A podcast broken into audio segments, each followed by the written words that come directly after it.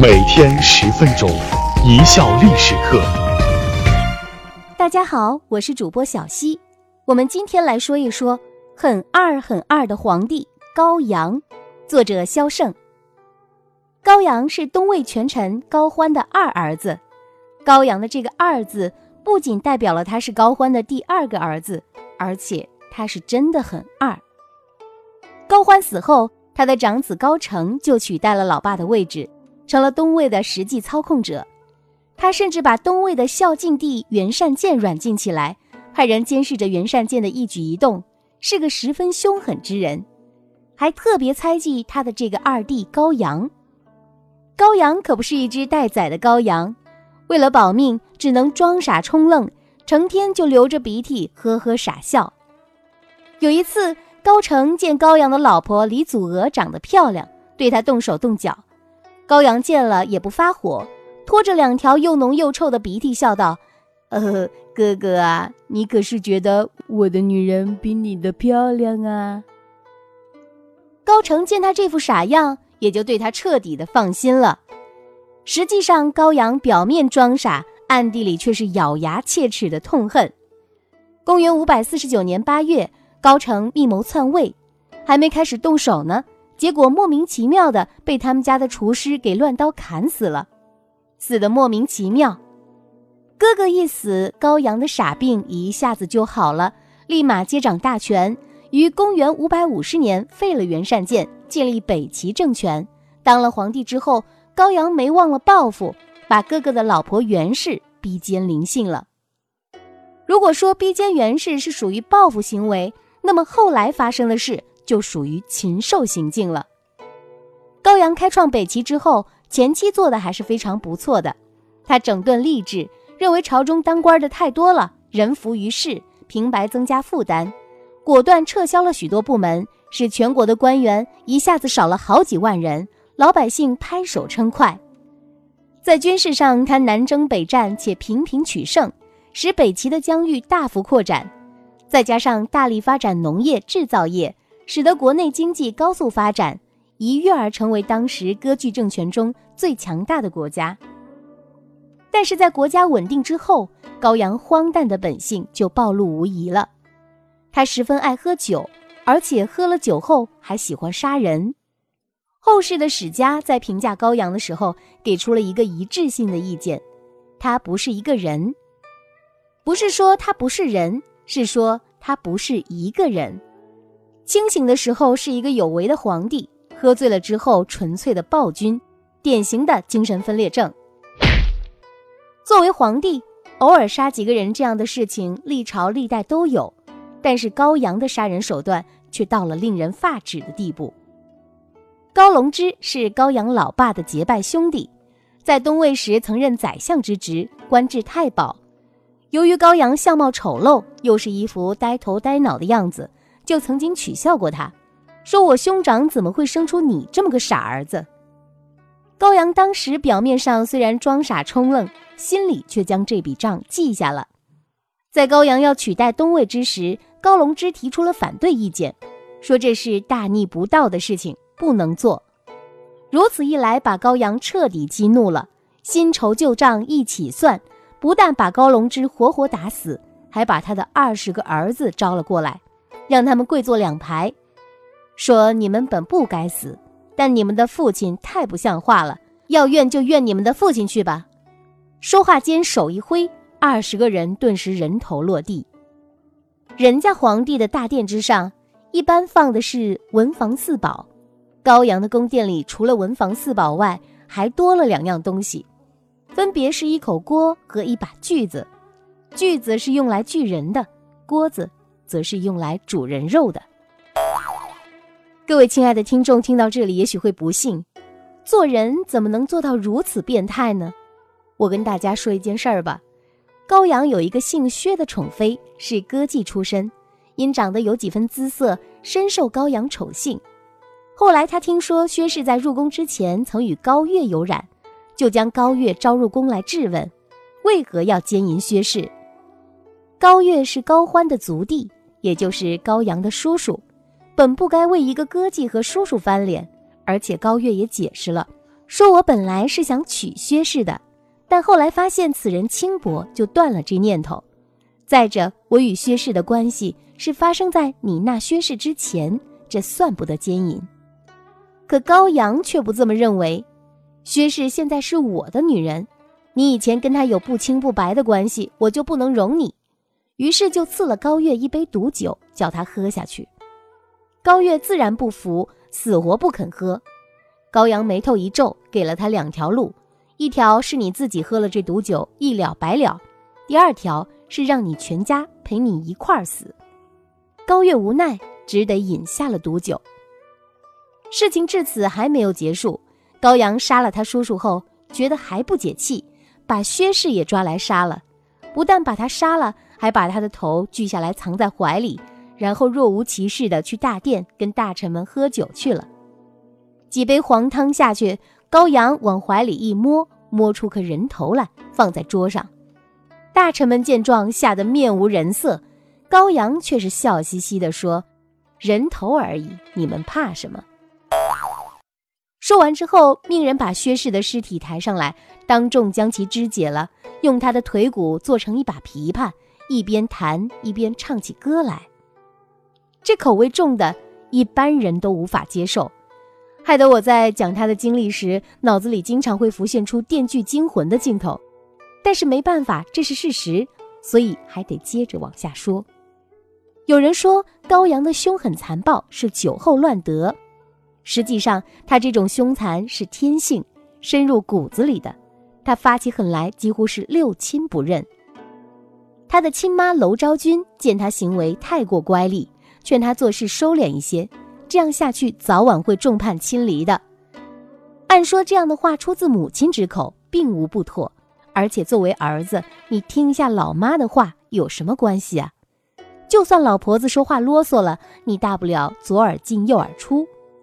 可高阳不是，他当场就发火了，不但骂了他的亲妈，还一脚踹过去，把他妈从椅子上踢了下来，摔在了地上，扬言要把母亲嫁给鲜卑奴仆。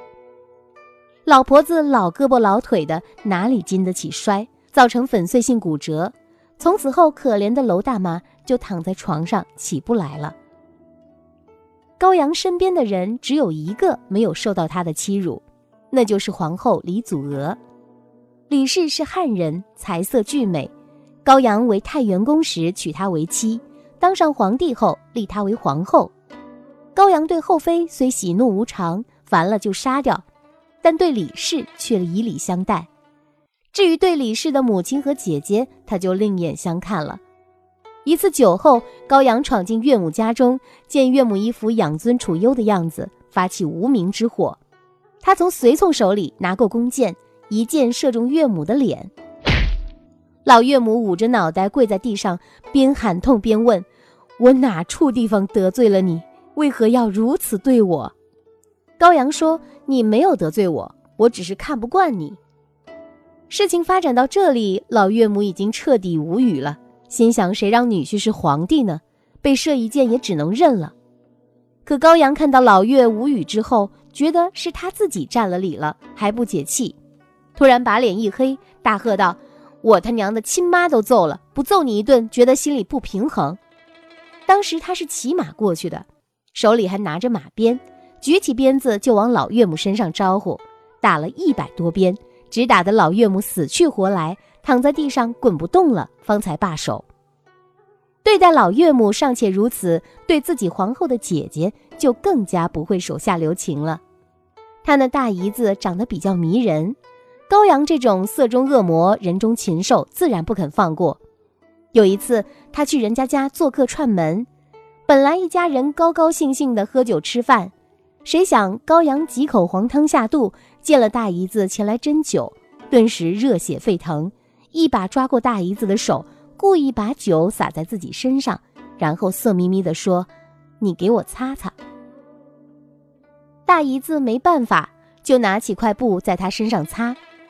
这不擦还罢了，一擦之下更惹起了高阳的欲火，拿过桌子上的酒壶，把那酒浇在自己的裤裆那儿，说：“你再擦。”大姨子一家人不能当他的面发火，只好陪着笑说：“你喝醉了，快些回宫休息去吧。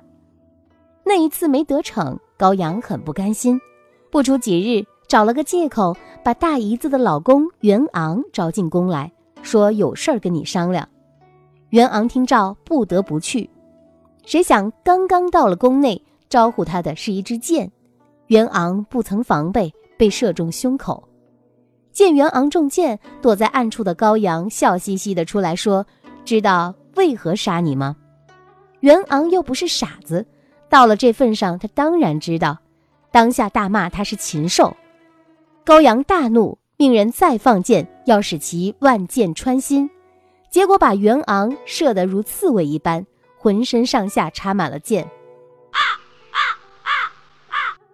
射杀了这位连襟后，高阳就把小姨子接进了宫来，还假惺惺的给姐夫设灵堂。